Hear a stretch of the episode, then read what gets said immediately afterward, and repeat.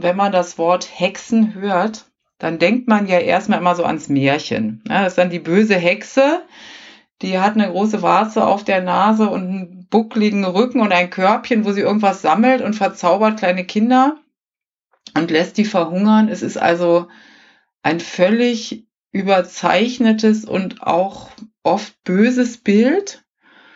Das ist das eine, was man hört. Das andere sind natürlich die heilkundigen Frauen, die ein Spezialwissen hatten, also ob das Hebammen waren oder auch, man stellt sich dann Frauen vor, die sich mit Giftpflanzen auskannten oder mit abtreibenden Pflanzen. Aber wenn man sich mit der Geschichte der Hexen ein bisschen beschäftigt, sind da eben auch ganz normale Frauen bei. Das war Annette Kerkhoff, die uns ihre Assoziationen zu Hexen nennt. Und ganz wichtig, wenn ich das Wort Hexe sage, so stellt euch bitte Anführungszeichen davor und danach vor. Die jahrhundertelange Verfolgung und Ermordung von Frauen, die als Hexen schuldig gesprochen wurden, die darf nicht verniedlicht werden.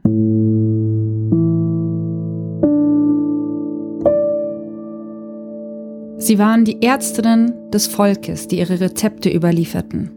Die Frauen vertrauten ihnen ihre Geheimnisse an, suchten sie auf, wenn es mit der Empfängnis nicht klappte oder wenn ungewollte Schwangerschaften auftraten. Das sagt die Künstlerin Bettina Semmer. Sie hat intensiv zu Hexen gearbeitet. Alles, was ich über die Heilkunde weiß, habe ich von den Hexen. Das schrieb Paracelsus, der berühmte Schweizer Heiler.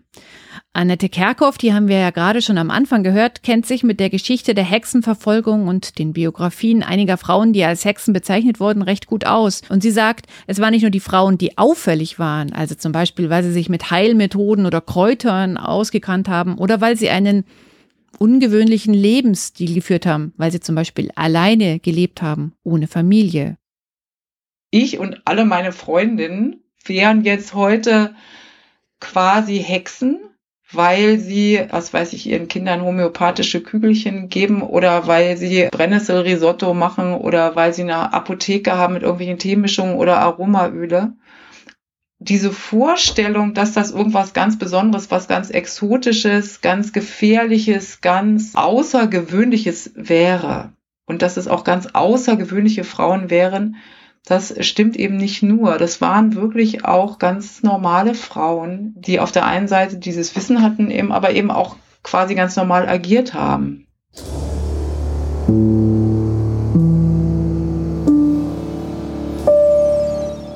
Hallo, ich bin Laura Freisberg, vielleicht auch eine Hexe, und das ist die 28. Folge von Stadtland Krise, dem feministischen Podcast von Frauenstudien München.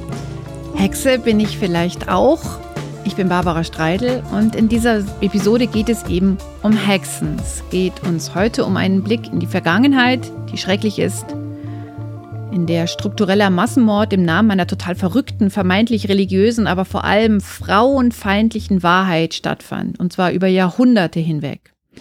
Es geht uns auch um die Bedeutung von Hexen im Feminismus und hier können wir uns dann die Anführungszeichen wieder wegdenken weil in diesem Kontext ist Hexe nämlich kein Schimpfwort, sondern eine Auszeichnung. Oder vielleicht so eine Art Aneignung und Selbstermächtigung. Wenn es schon ein Schimpfwort ist, dann bewerte ich es für mich positiv. Ja, warum interessiert uns das Thema? Man könnte sagen, hey, die feministische Debatte, die kreist doch vielleicht schon, sagen wir mal, seit den 60er, 70er Jahren darum. Unsere These heute ist, das ist überhaupt nicht alles schon dazu gesagt oder dazu recherchiert. Ich würde mal sagen, es braucht nicht nur, nur innerhalb der Feminismen eine Debatte dazu, sondern es bräuchte eine große gesellschaftliche Debatte. Und wir versuchen heute herauszuarbeiten, warum. Ganz recht. Ich glaube, die Debatte muss auch darüber geführt werden, ähm, ob die Hexe als Symbolfigur einer unabhängigen Frau, die sich der patriarchalischen Normen entzieht, ob das heute noch so ist warum diese Symbolfigur heute uns noch so wichtig ist und so am Herzen liegt und warum diese ganzen hm, mystischen, geheimniskrämerischen Eigenschaften halt auch immer Frauen zugeeignet worden sind. Dazu natürlich der Hinweis, in der schrecklichen Geschichte der Hexenverfolgung sind durchaus auch Männer äh, zu Tode gekommen. Es waren nicht nur Frauen, aber eigentlich fast nur Frauen. Aber es gab auch Männer die auf dem Scheiterhaufen gezerrt worden sind.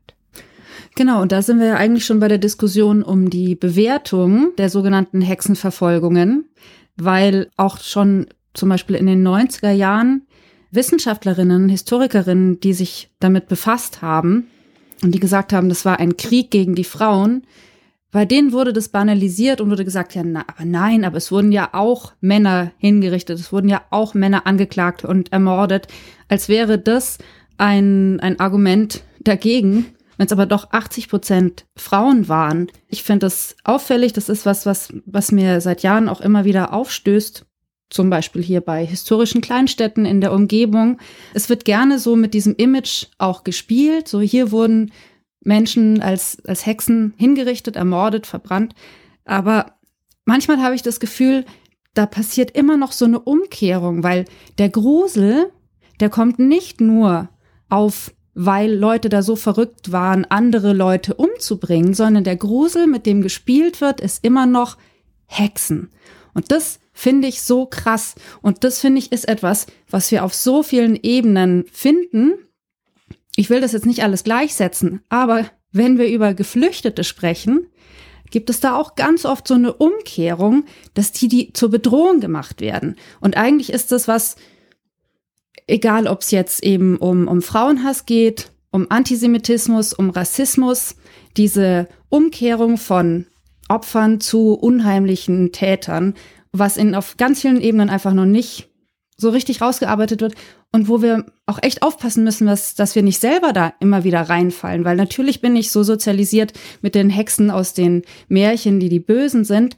Gleichzeitig hatte ich auch immer schon eine Faszination für Hexen. Ja, finde, man muss dann so verschiedene Sachen genau sich anschauen. Also erstmal natürlich diese jahrhundertelange Verfolgung und die ist strukturell gewesen und wirklich aus unglaublichen Frauenhass herausgekommen. Und natürlich ging es nicht nur darum, dass Frauen auf ihren Platz in der ja, Verstummung oder in der Sprachlosigkeit zurückgerufen worden ist, sondern es ist schon auch was anderes gewesen, das halt ähm, nicht ertragen worden ist. So meine Idee, dass Frauen eben halt erstens mal wissen, sich aneignen können, an das Männer vielleicht nicht so leicht rankommen, zum Beispiel Wissen rund um Geburten, ja, und dass sie aber halt auch ein, ein Miteinander leben, das hat Annette Kerkhoff ja jetzt auch schon gesagt, also Annette nennt das was typisch Weibliches, dieses Ich kümmere mich um jemanden, dass diese beiden Mechanismen auf dem Scheiterhaufen gelandet sind,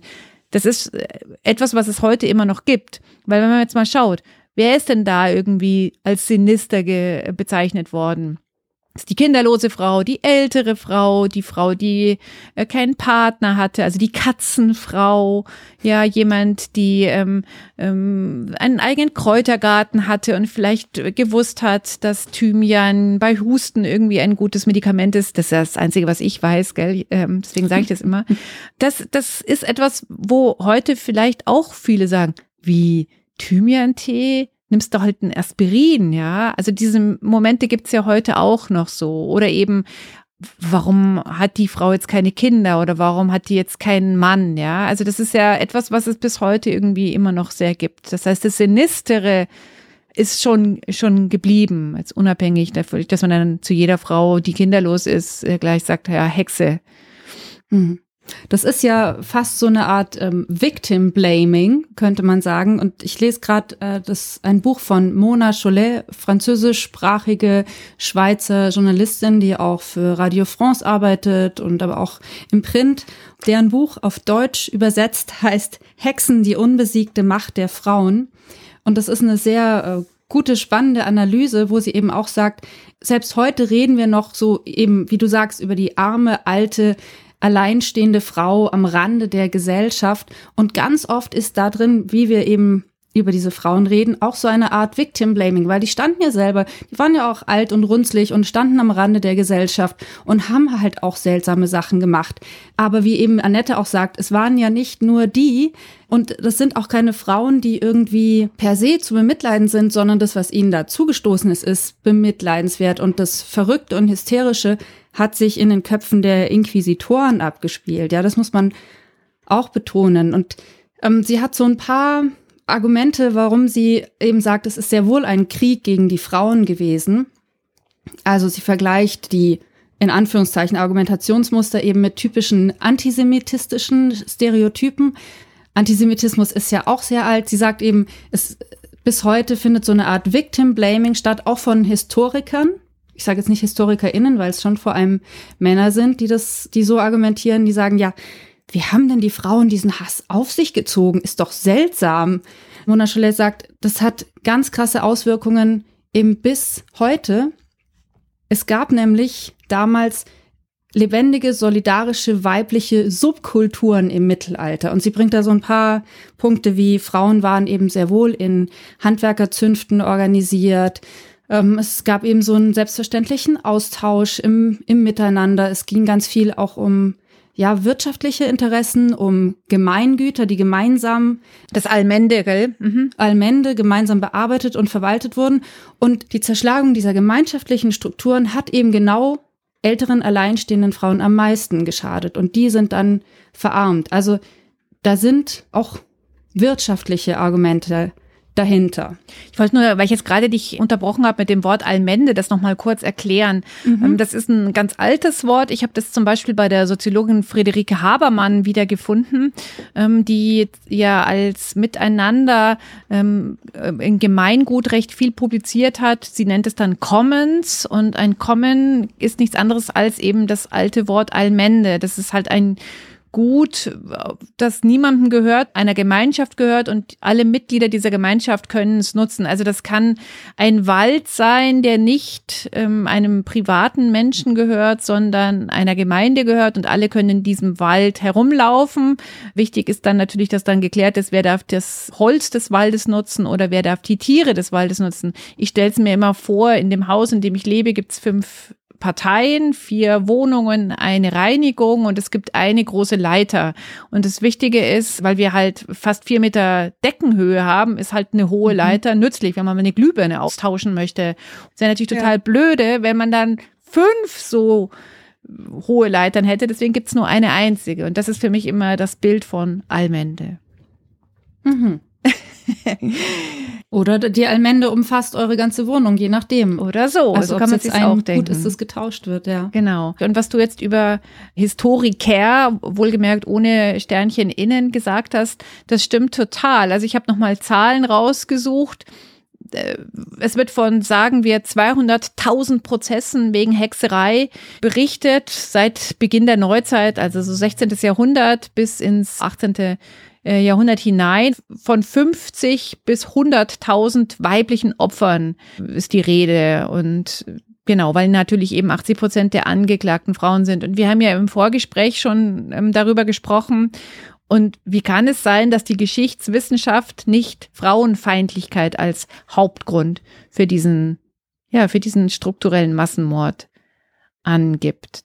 Genau, weil es ist auch gleichzeitig das Bild der, der Hexe, der kräuterkundigen Frau mit dem Spezialwissen, das ist ja trotzdem auch faszinierend. Ja, absolut. Das, das Frauenthema natürlich. Verhütung, Abtreibung, Geburt da war das natürlich extrem wichtig, dass es äh, jemanden gab, die wusste, was kann ich tun, wenn das mit dem Stillen irgendwie nicht so läuft oder was kann ich tun, ja, wenn ich das Kind nicht haben will. Also meines Erachtens sind es nicht unbedingt die Liebestränke gewesen, die die wahre Macht einer als Hexe bezeichneten Frau ausgemacht haben, sondern ihr Wissen um diese drei Themen, Abtreibung, mhm. Verhütung, Geburt. Total, ja. Du und Annette, ihr habt ja auch ein Buch dazu geschrieben, ich mache das jetzt mit Porträts von Frauen und äh, darunter ist ja auch eine Geschichte von einer Frau, die als Hexe denunziert wurde. Genau, das ist die Blanca Badiera, die hat im 16. Jahrhundert in Spanien gelebt. Und Annette ist, will ich nochmal sagen, Annette Kerkhoff ist Spezialistin in Sachen Gesundheitswissen und vor allem eben halt auch in Sachen Heil, Kunde durch Kräuter. Also die hat als Autorin in den letzten Jahren rund 70 Büchern über die Heilkraft der Zitrone, äh, was kann ich machen bei äh, Nasennebenhöhlenentzündung und so weiter. Also da kennt die sich wirklich unglaublich gut aus und hat deswegen natürlich nochmal einen ganz anderen Blick auf die Geschichte einer Frau wie Blanca Badiera, die im 16. Jahrhundert in Spanien gelebt hat und die als Hexe angeklagt wurde, weil sie eben ein Kräuterfachwissen hatte. Hören wir uns nochmal an, ich habe mit Annette gesprochen. man sieht an dieser Geschichte, was so passieren kann, dass nämlich Frauen, die anderen Menschen einfach helfen, wenn sie in den Fokus dieser Verfolgung kommen oder gekommen sind, deswegen plötzlich am Pranger standen. Und die Blanca Badiera hat das getan, was wir alle tun und was eigentlich ein ganz, ganz positiver Wert ist. Sie hat ihrer Nachbarin einen Topf Suppe gebracht. Und in diesem Topf Suppe war Thymian drin, also auch nichts Besonderes. Äh, die schmeckte einfach lecker und war kräftig. Das wurde auch von der kranken Nachbarin bescheinigt. Aber hinterher hat sie so getan, als ob die Blanca ihr das quasi erst angehext hätte, diese Beschwerden, um sie dann wieder mit dieser Suppe zu heilen. Das ist eine Geschichte. In anderen Geschichten haben Frauen meinetwegen so einen Akt der Nächstenliebe oder der Fürsorge oder der Mitmenschlichkeit oder des gegenseitigen Helfens im Sinne von sich einfach gegenseitig unterstützen getan. Und wenn dann das Kind oder die Kuh äh, oder wer auch immer nicht gesund geworden ist, dann war das daran schuld. Ja, das heißt, das gab eine ganz fatale Verdrehung von den Frauen, die einfach anderen Frauen geholfen haben. Und das war ja früher so üblich. Es gab ja quasi kein Sozialsystem. Man hat, wenn irgendwo ein Baby geboren wurde, hat man einfach eine Suppe mitgebracht. Das ist dann immer von Hühnersuppe und fettem Backwerk die Rede, also irgendwas Nährendes. Und dafür hat man dann selber, auch wenn man in der gleichen Situation war, auch mal eine Suppe vorbeigebracht gekriegt. Das heißt, das ist eigentlich ein ganz schöner Umgang. Und der wurde diesen Frauen eben als Hexerei ausgelegt, wenn sie plötzlich Gegner hatten oder wenn derjenige nicht gesund geworden ist. Annette Kerkhoff war das, die uns die Geschichte von Blanca Badiera erzählt hat. Bei ihr ist es übrigens gut ausgegangen. Sie ist nochmal freigesprochen worden und dem, ja, der Ermordung entkommen. Ja, ich finde, das sind schöne, bodenständige Beispiele, die die Annette Kerkhoff da nennt. Ähm, und ich habe mir auch gedacht, ja, in solchen Ausnahmezeiten, also nach der Geburt eines Kindes oder wenn du ungewollt schwanger bist oder wenn jemand im Sterben liegt, dann merkst du auch, wie wichtig so ein, ein Netzwerk ist. Und ich muss sagen, nach der Geburt meines Kindes, mir hat tatsächlich auch so ein Netzwerk gefehlt, obwohl ich weibliche Verwandte und Freundinnen habe. Aber da sind jetzt nicht unbedingt so ExpertInnen darunter oder welche, die, die halt ein, ein Fachwissen haben, was mich da irgendwie gut bestärkt hätte, sondern ich kam mir da ganz schön verloren vor, obwohl ich eine Hebamme hatte, aber die war halt einfach sehr jung. Mhm. Und da habe ich mir gemerkt, nee, es ist nicht da. Hätte ich nicht gedacht. Und man kann auch nicht alles über Bücher lesen. Ich bin ja so ein Mensch, ich kaufe mir dann immer gleich Bücher zu allen möglichen Themen. Nein, bei manchen Sachen brauchst du einfach irgendwie jemanden, der sagt, hey, das wird schon oder hör auf dein Gefühl oder diese Ausnahmephase, wo alles ganz düster ist, die ist in zwei Tagen vorbei oder so. Hm. Aber also ich finde das ganz interessant. Ich bedauere das natürlich auch, dass ich dich nicht unterstützt habe. Beim nächsten Mal kannst du auf mich zählen mit meiner kräftigenden Suppe. genau, aber der Witz ist, ich hätte auch gar nicht gedacht, dass ich da, dass ich in eine Situation komme, wo ich um Hilfe bitten muss. Das muss man ja auch können. Ich habe gedacht, ich muss das alleine durchstehen. Ja, aber ich glaube, dass der, der Grundgedanke ist, erstens, du musst gar nicht um Hilfe bitten, weil klar ist, du brauchst Unterstützung. Tatsächlich habe ich ganz vielen anderen, ich schäme mich jetzt richtig gehen, dass ich das bei dir nicht gemacht habe, aber oh. anderen Freundinnen wirklich statt einem Gutschein bei Jakko O eher irgendwie eine Gemüsekisch vor Tür gestellt oder einen Kuchen, weil mir nämlich schon klar war, ja, kochen tut man halt dann nicht gleich, aber essen muss man. Und mhm. ähm, es ist was ganz Wichtiges. Und ähm, das ist eben was, wo sich die Annette sehr gut auskennt. Deswegen war meine letzte Frage an Sie. Was hat es denn mit den Frauen gemacht? Das ganz klar war, diese Bereitschaft, andere zu unterstützen, kann zum Verhängnis werden. Haben die dann weitergemacht? Damals, ich meine, dass es heute anders ist, das haben wir jetzt gerade schon selber rausgefunden und erklärt, aber ganz verschwunden ist es, siehe Stichwort Nachsorge, Hebamme noch nicht. Aber es hat sich verändert. Und wie ist es damals gewesen? Annette Kerkhoff.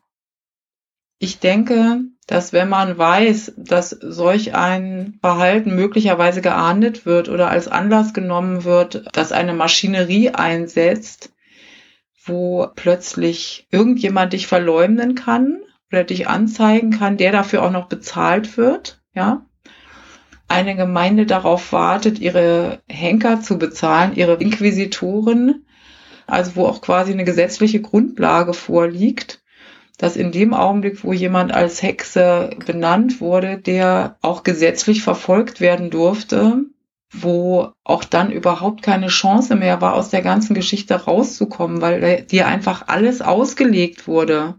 Ja, wenn du gesagt hast, ich wollte derjenigen helfen, hieß es, die gibt's nicht zu, die muss gefoltert werden. Also es gibt diese berühmten Hexenproben, wo es völlig egal ist, was passierte. Alles war ein Beweis für die Schuld.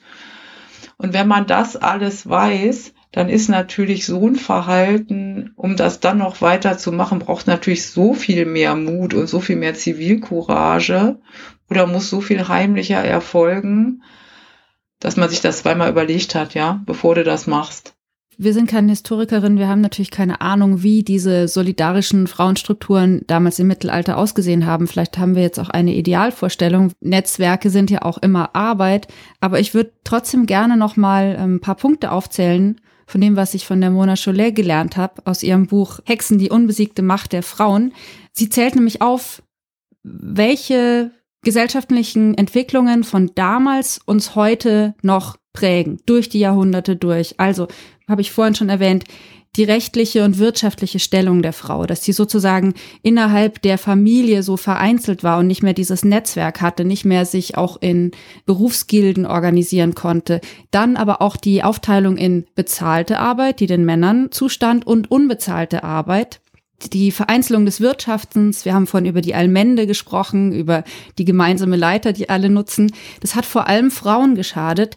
Aber auch äh, die Art und Weise, wie wir heutzutage über Verhütung und Abtreibung reden, also diese Kriminalisierung und nicht diese Selbstverständlichkeit, dass es halt ein Teil des Lebens ist. Und auch gleichzeitig diese Aufteilung, wenn wir uns an Mütterbildern abarbeiten, diese Aufteilung von Frauen in gute Mütter und sozusagen die Hexe als Anti-Mutter, die Babys frisst, die Frau, die sich gegen Kinder entscheidet die kann ja irgendwie nicht normal sein. Das ist in manchen Köpfen einfach noch sehr stark drin. Natürlich gibt's Menschen, die da ganz anders drüber denken, aber es ist irgendwie doch noch ein, ja, so ein, so ein Kampf. Frau muss sich rechtfertigen, wenn sie keine Kinder will. Was ich auch spannend fand, dieser Kult der Jugend und gleichzeitig eben dieses negative Bild der alten Frau oder die, die Vorstellung, alte Frauen seien halt einfach hässlich. Das ist auch damals ähm, eben genutzt worden um, um Frauen eben zu dämonisieren. Und sie spannt einen sehr großen Bogen. Sie sagt nämlich, ein Übel der Neuzeit ist sozusagen diese Einteilung der Welt in ein, ja, kapitalistisches Denken, nämlich, dass du Menschen, Frauen hast oder Völker, äh, Stichwort Kolonialismus, dass du eine Natur hast, die ausgebeutet werden kann und gleichzeitig wird sozusagen die Vernunft so verherrlicht. Hm. Und äh, die Vernunft ist natürlich eine, eine männliche, analytische Vernunft und nicht so ein intuitives Wissen. Und ähm, das ist natürlich ein sehr großer Bogen, aber ich denke mir, ganz viele aktuelle feministische Debatten und Überlegungen können genau da anknüpfen, an diesen vielen Punkten. Hm. Ja, finde ich ganz, ganz toll. Ich will das Buch von der Mona Chollet unbedingt auch noch lesen. Ich finde es sehr, sehr spannend. Hm. Ich kann dir nur schon mal sagen, du wirst schwanken zwischen ähm, Begeisterung, weil sie das so gut auf den Punkt bringt, gut analysiert und zwischen, ich musste das Buch immer wieder weglegen, weil es mich einfach so aufgewühlt hat und so wütend gemacht hat. Und auch, ähm, ja, du heute noch in so vielen Argumentationen, Diskussionen solche Muster wiederfindest. Das ist ich, wie zum Beispiel, eine Frau, die zu selbstbewusst und ähm, vielleicht auch sexuell frei auftritt, die hat's ja verdient, die hat's ja provoziert. Das ist ja, das steckt da ja auch alles mit drin. Hm. Zu machtbewusst. Also, ja. würdest du dann sagen, lasst uns uns als Hexen bekennen und lasst uns das feiern? Also, weil Annette sagt ja, all ihre Freundinnen, da können wir ja irgendwie auch dazu würden heute genau diesem Modell entsprechen? Hm, ich habe ja vorhin gesagt, vielleicht eine Hexe. Ich glaube, mein Wissen um Natur und Kräfte und Kreisläufe ist nicht so tief, dass ich mir diesen selber diesen Titel verleihen würde. Das nicht. Aber ich mag auch das Widerständige, das da drin steckt. Deswegen würde ich zumindest sagen, in die Richtung kann man sich ja mal entwickeln. Ja, ich bin ja da noch ein klein bisschen ähm, arroganter, weil ich mir denke, ich weiß zwar nicht so viel über Kräuter wie Annette oder so, aber dafür weiß ich an, an, einigen anderen Stellen schon einiges und würde das auch als Fachwissen immer gerne jemandem anbringen. Vielleicht Anwärterin. Hexenanwärterin. Ja, die junge Hexe mit bald 50 Jahren. genau. Ja, das ist das Schöne. Als Hexe ist man mit 50 ja noch echt ja. jung, gell? weil äh, es geht ja in die, in die Hunderte. Ja, Finde ich ganz gut. Zeit haben. Die Bereitschaft, andere Wege zu gehen, andere Sachen auszuprobieren, sie vielleicht auch zu wieder zu verwerfen, die finde ich gehört da dazu. Und das, also, das macht uns doch aus. Ja, und eine Sache, wo vielleicht auch noch mehr anschließen können, die jetzt sagen, hm, Kräutern, da lasse ich mir gerne eine Mischung von anderen machen, aber muss ich jetzt nicht selber bei Mondschein pflücken. Also Hexerei und Magie ist ja auch äh, Kunst, ist ja auch Kreativität, ist ja auch dieses freie Spiel, dieses jenseits von ähm, kapitalistischer Verwertbarkeit, der, den, den Selbstausdruck finden. Und ich glaube, da können sich doch sehr viel mehr Leute mit identifizieren. Und dieses verspielte, freie, eigenständige. Äh, ich denke, da, da, darum geht's auch im Feminismus das einfach zu stärken. Ja, eben halt nicht kategorisch. Egal ob bei Männern oder genau, Frauen. Genau, eben nicht kategorisch sagen, geht nicht, haben wir schon gemacht, ist schon entschieden, brauchst gar nicht anfangen, sondern vielleicht einen anderen Weg zu gehen. Und natürlich kann dieser andere Weg auch mit wissenschaftlichen Expertisen ähm, ähm, gepflastert werden. Das ist total in Ordnung. So nicht, also ich will jetzt hier überhaupt nicht, dass wir hier als die wissenschaftsfeindlichen Hexenanwärterinnen dastehen. Darum geht's halt irgendwie überhaupt nicht. Sondern es geht darum, mhm. um die Freiheit zu haben, einen Weg gehen zu wollen oder etwas ausprobieren zu wollen oder ein Fachwissen sich drauf schaffen zu wollen. Und ähm, die darf nicht verwehrt werden. Die muss immer ermöglicht werden. Schönes Schlusswort für heute, würde ich sagen. Danke. Kleine Überraschung, wir haben heute noch ein Geschenk. Wir verlosen nämlich was. Ganz genau, wir verlosen das Buch von Heike Kleen, Geständnisse einer Teilzeitfeministin. Heike Kleen hatten wir hier auch schon zu Gast in unserem Podcast. Und das Buch ist recht lesenswert und bringt auch noch mal sehr viele Möglichkeiten, darüber nachzudenken, wann ich denn eigentlich mal Dienstschluss haben möchte als Feministin. Wenn ihr das Buch gewinnen wollt, dann schreibt uns eine E-Mail an podcast@ frauenstudien-münchen.de mit einer Antwort auf die Frage, warum ich gerne eine Hexe werden möchte. Ich bin sehr gespannt, welche Antworten ihr uns da schreibt. Ansonsten Feedback, Kommentare, Themen, Wünsche, alles immer auch an uns, ob als Kommentar, als Instagram-Nachricht oder als E-Mail. Äh, wir haben noch zu verkünden, dass wir ein Jahr Podcast machen hier bei Stadtland Krise, worauf wir ja da noch ganz schön gewaltig stolz sind. Das ist Episode 28. Ja. Und die Episode 29, die nehmen wir am nächsten Wochenende auf, nämlich am Sonntag von den Bundestagswahlen. Und es wird eine ganz besondere Episode werden, weil es nämlich ein Live-Podcast ist. Wir haben uns einige Gästinnen eingeladen und wollen zum Thema Stadt-Land-Krise nachdenken. Genau, ich freue mich schon. Bis dann. Ich freue mich auch sehr. Bis dann. Ciao. Ciao.